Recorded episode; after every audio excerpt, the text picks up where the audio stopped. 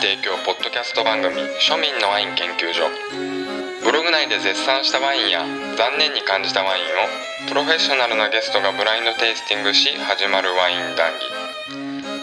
番組後半はゲストの持ち込みテーマで繰り広げられるちょっとためになる話や大いに役立つ知識が得られる内容となっております。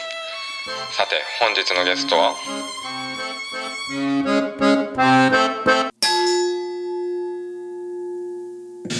宣言してたでしょ。はい、さっきちょっとリンスでちょっと飲んでももう決めてたんですよこれっうて。もうデザートワインっていうのはもうすぐ分かったんですけど、まあ、どのタイプかだと思います。そう。で色が、まあ、結構クリアで。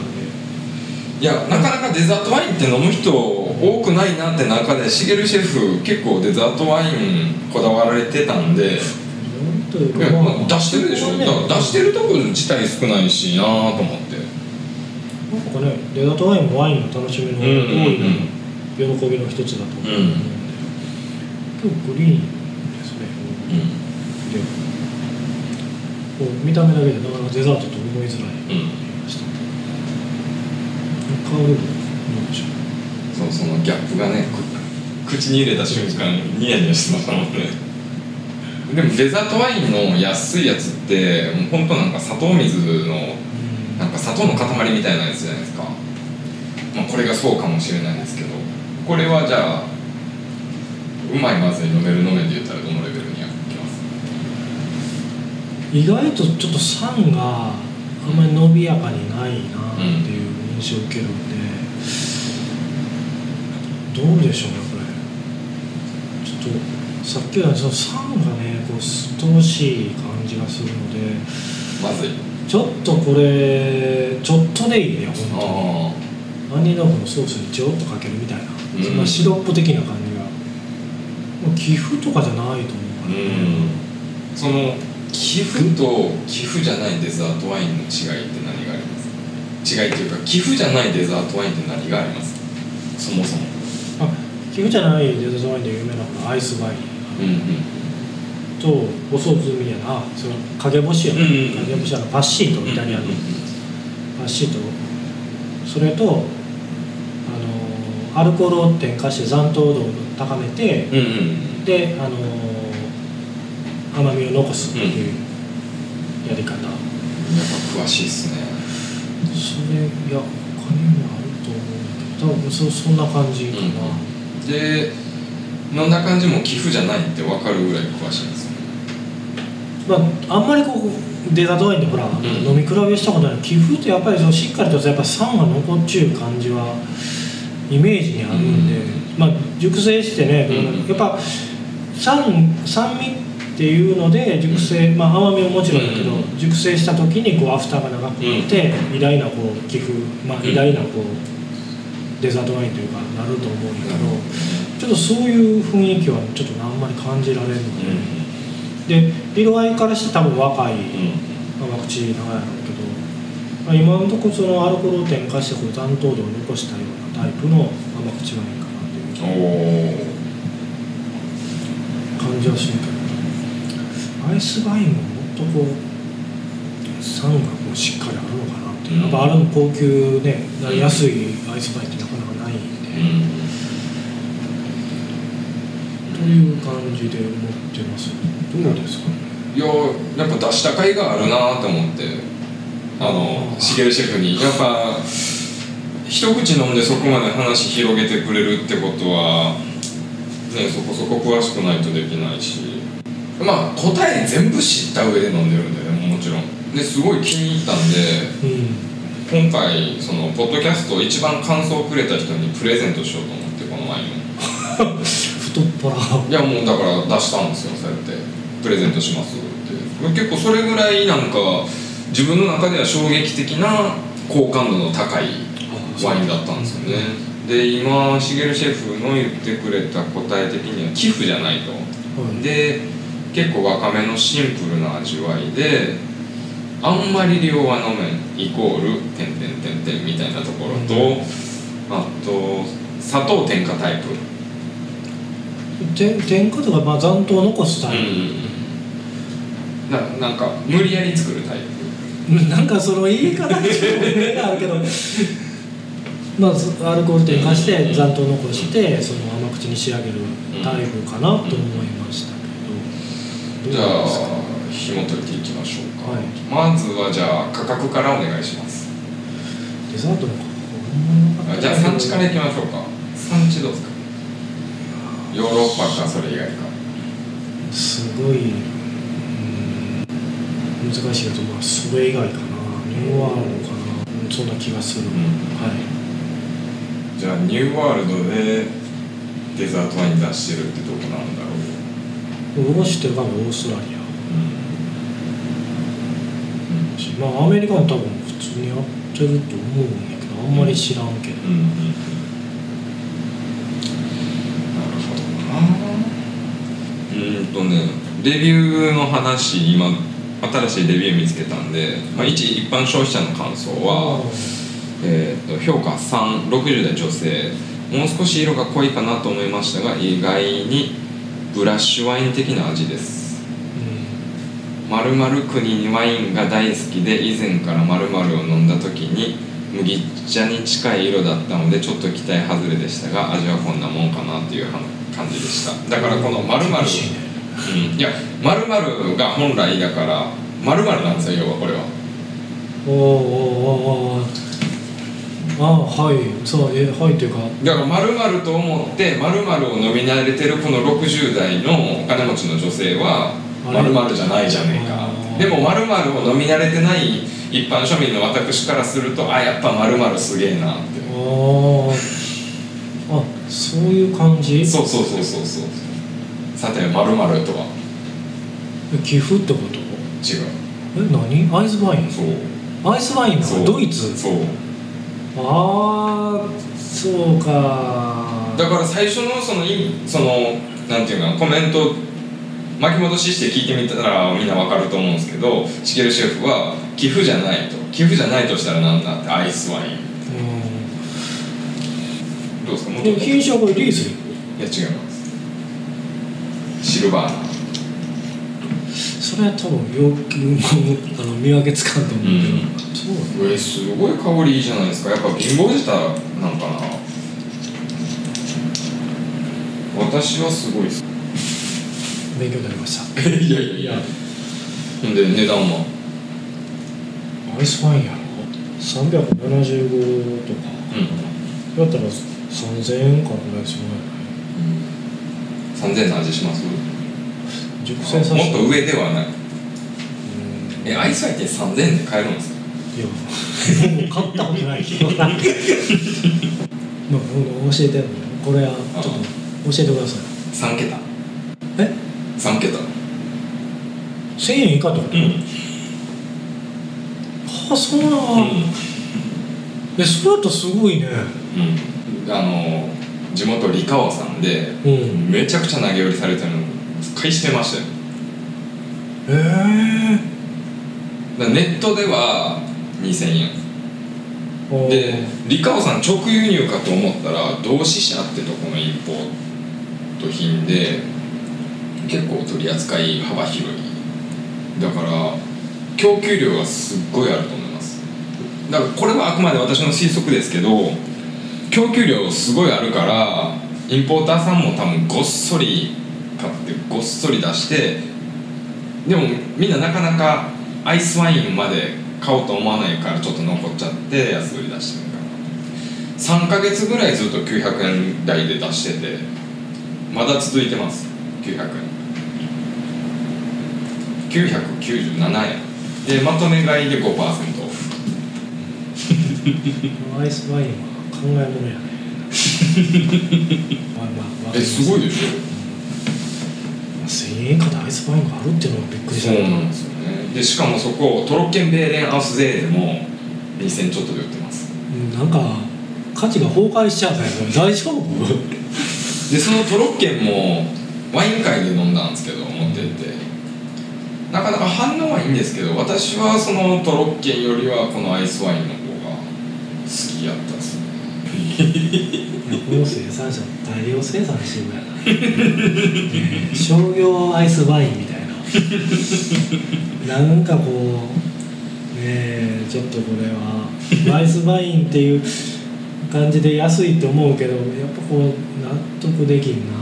納得っていう言い方おかしいけど、ちょっと寂しいね。なんかもっとだけど伸びやかな感じがな飲み慣れてる人からしたらそうなのかな。でも酸がやっぱ重要なポイントだと思う、だからだれてるってことでしょだらしないってなんかこう残糖度が強いすごく、23うん。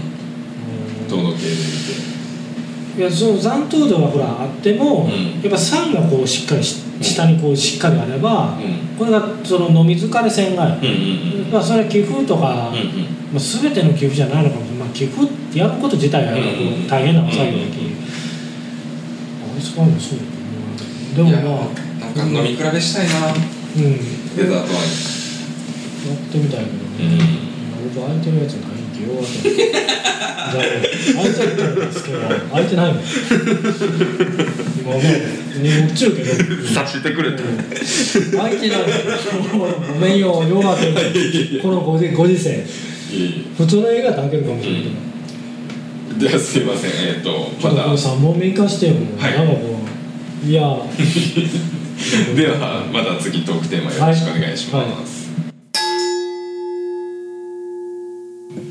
この前もなんかブルゴーニュ好きのツイッターのフォロワーさんというかフォローしてる人がコノスルのその1000円以下のシャルドネ飲んだ時に、はいはワインをもし自分が興味なければもう一生このワインだけ飲んどきゃいいんじゃないかっていうふうに完結してるんですよ。いはいはいはいはでもじでも味わい的には許容できるけどワインに興味があるからそれには収まらないっていうのが一つのアンサーとしてあって、じゃあなんていうかなそのチリの工業的なワインがワインの味としても完成されてる中で、でも初心者はそこに行き着くまでの過程がまたあるんですよ、うんうんうんその情報量の多さというか、ナチュールからの情報量、試験的な情報量、工業的な情報量、親切な情報量、うんうん。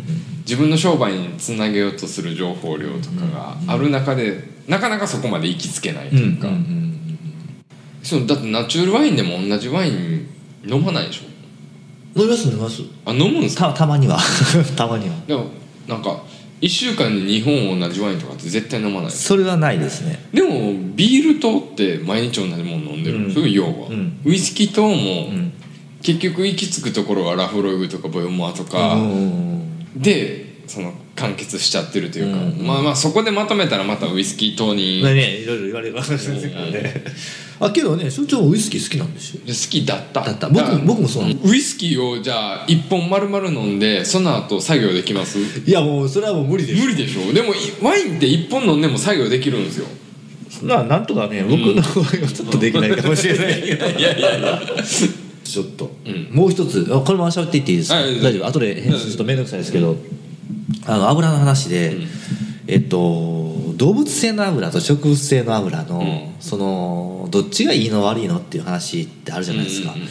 で僕は、えっとどちらかといえば結論は出ないと思ってる立場なんですけど、うん。どちらかといえば、えっと動物性が悪いっていうふうに、うん。えー言えないだろうなっていうのを一つ持ってるんですよ。うん。でなんまあ、なんでかというとというか一つの、うん。えー、と僕の考えたことなんですけど、うん。例えば沖縄県。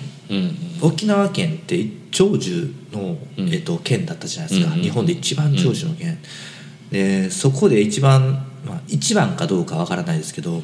多く食べられていたのは豚肉。うんうんうん。豚肉を食べてて今もそうでしょ。あそれが変わってるんですか？今は沖縄県はもう、えー、と特に沖縄県の男性に関してはうん。全く長寿じゃなくて、うん。えー半分ぐらい。都道府県の半分ぐらいの中のランクになってて、うんそれが僕なんでだろうと思って、うん。別に油の話を調べようと思ってなくて、うんうんうん。そういう単なる疑問で、うん。あの調べてたんですけどあのアメリカが入ってきて、うん。食文化が変わったんですけど、うんうんそこで出てきたのがやっぱりファーストフード。うんあの植物性の油で揚げたやっぱりポテトなり、うんえー、と肉なり、うんうんまあハンバーガーとか、うんうんうん。うんそういったものが増えてきて、でめちゃくちゃあるんですよ沖縄県の店舗数って、で一番最初にできたのも沖縄県。そういうファストフードチェーンがうんうんうん。でその、えー、と今ちょっと何年かっていうのは思い出せないんですけど、それをこうその当時僕が気になった当時調べてた時に、そこからだんだんとこう長寿の県から落ちていってると、で変わったのって言ったら僕はまあ食に対してはすごくこう意識してるつもりでいるので、食が変わったからその寿命とかにもへ変化があったんじゃなかろうかという切り口から入っていくわけじゃないですか、まあ、そうなったら豚肉を食べてた時には、メインで食べてた時には大丈夫だった、うんうんでそこから食が変化して、うん。まあ、そういう植物性の、えー、と酸化した油、うんうんで決めつけは分かんないですけど、うんうんこれは想定ですよ、うんうん想定した時にやっぱりそこに影響があるんじゃなかろうかというのが、うん。一つのあの僕の考え方で、うんうんだから動物性の油が一概に悪いとは言えないし、あの一番やばいのはやっぱり酸化した油。その植物動物も分け方としてありはありだとは思うんですけど、うんうん例えばそれこそ農薬マックスとかの植物と、その配合肥料とか、し放し飼いでとかの動物、その動物油もそのなんていうの動物油ってそもそもどうやって動物油として抽出するんですか？いや中止じゃ食べて食べ肉を食べてるかどうか、動物油をあの抽出するっていうのは僕はあんまり聞いたことなくてラードとか、うん。ヘッドとか、うん。そういうあのあの、ね、鉄板にこうバーって塗ったりするような、うん。ああいうものぐらいがその動物油としてうん。販売されてるもので、うん。あとは単純に肉ですよね、うん。肉を食べてるか食べてないあじゃあ基本的に植物油とかそう。そうそうそうそうそう。意識高いところはごまとかうん。オリオリーブオイルとか。うん、あとはまあ、うん、動物油で揚げるところうん。えっとラードを使ってるところとかっていうのはあるみたいで、僕は揚げるんだったらそっちの方がいいんじゃないかなと思うんですけどね、うん。参加しづらいし、うんうんまあ、ちょっとそれが油のところであー一つ自分の見解としてうん。これが合ってるかどうかっていうのは分かんないんで、あのあそうだあと僕の話って基本的には世の中で一般的にこうでしょっていう話あまりしたくなくて、うん。そんなのも調べれば分かることじゃないですか、うん。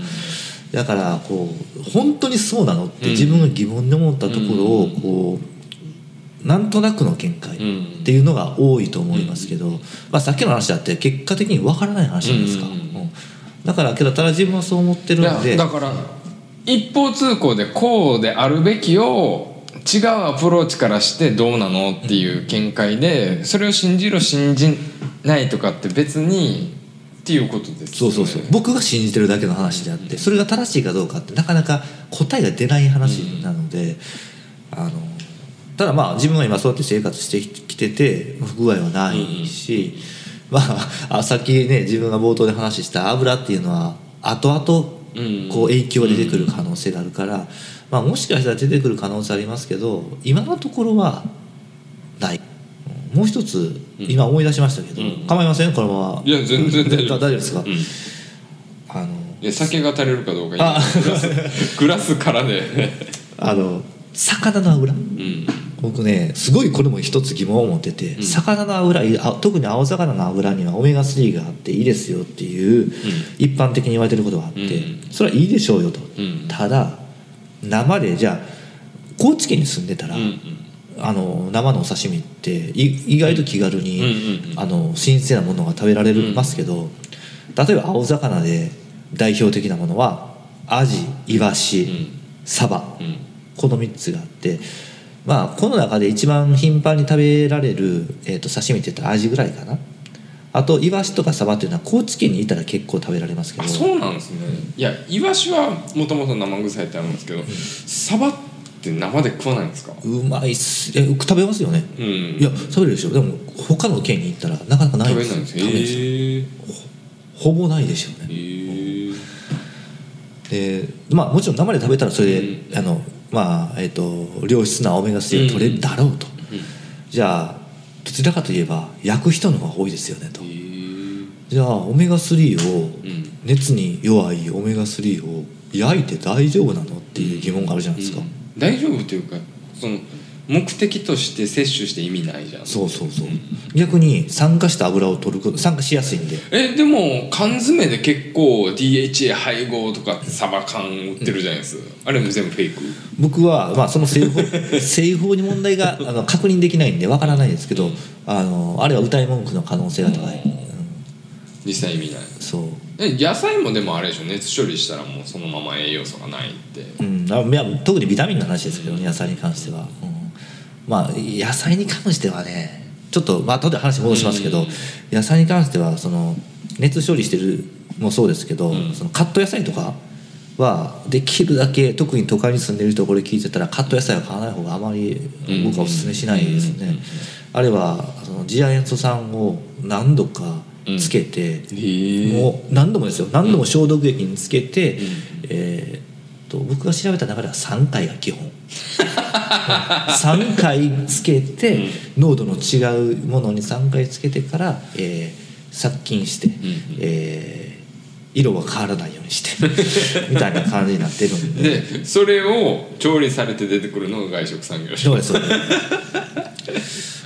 そういうことですよね、うんまあ、ちょっと外食産業がそのわわざわざ切ったやつをあけどどっかで切ってるでしょうからね、うん。だから切るのも工場で大量的に切った方が。切って、うん、そういうことですね。なんか小規模スーパーだったら自分とこの余り野菜切ってとかってイメージできるんですけどそのコンビニエンスとかだったらもともとそういうふうなターゲットに向けての商品開発できるじゃないですか。うんうん全く栄養素がないとは言いませんけどね食物繊維の話があるんで、まあただまあできたら自分で切切る切る作業をしていただきたい、でさっきの油の話に戻しますけど、あ魚の油ね、魚の油はえっ、とえ缶詰意味ないですか？えっ、とそ本当に もうどうやって調理したかによるんですよ。で僕これこれに関しては実は昨日ちょっと論文読んでて、うん。今日の今日この話したいなと思って、うん。そのアジとイワシとサバに関して、うん。えー焼く煮る蒸す揚げるうん。この4つの調理方法をした時にどれぐらい油が変性するのかっていうのを実験した論文があったんですよ、うん。もうようやってくれたなと思って、で一番やっぱり、えっと、油がこれね酸化するとは書いてないんですけど、うん。変性するのは揚げ、あーまあそれはイメージでもできますよね。もうすでに他の油も入ってるんで調べることすらできないでしょうね、なので、まあ、それは一旦置いといて、であとは焼きはやっぱり変化がある、あるんですけど、うん。魚によるっていうのもあるみたいで、一番変わらなかったのはアジ。うんでサバもさほど変わらないけど、うん。イワシは大きく変わるえーなのでえっ、とイワシはやっぱりちょっと弱いですからね、そういう意味で言ったらできるだけまあなかなか刺身で食べれる臭い。ね。臭い。いや他の調理方法でもイワシはその名前出た魚の中で一番食べにくいあ缶詰やったらかろうじて。あはいはいはいイワシの刺しあの寿司とかってあんま食べるんですか？食べ食べない。いやスシローで食べて嫌な思い。ああそうか。僕あのその中で言ったら一番好きなのはサバ。うん。でその次が、えー、とイワシ、うん。で最後はアジ。まあ全部好きなんですけどね、うん。そうなんいやで一番いいのはね蒸す、ううん。ん、蒸すのがやっぱりその油が一番変わらないっていうふうに出てるみたいなので、逆に蒸し料理ってレパートリー一気に狭まりそうですけどね。うちはあれですよあのフライパンにクッキングシート引いて、うん。魚を言ったら焼き蒸しなんですよ、うん。うちんくんっつって、あそう考えたら、まあ、しかもイワシをすることってそんなにないんで、うん。まあ一番上のはサバ。僕はサバ好きなんで、あのサバをこう焼いたりうんすることが多いですけどね。それでなんか蒸すで思い出したんですけど、ん今電子レンジとかって蒸す機能すごい優秀だけど、はいはい。電磁波ってくっそ体に悪いって、ありのますね。それ調理に関しての電磁波ってどうですか？僕ねその一生懸命調べてたんです。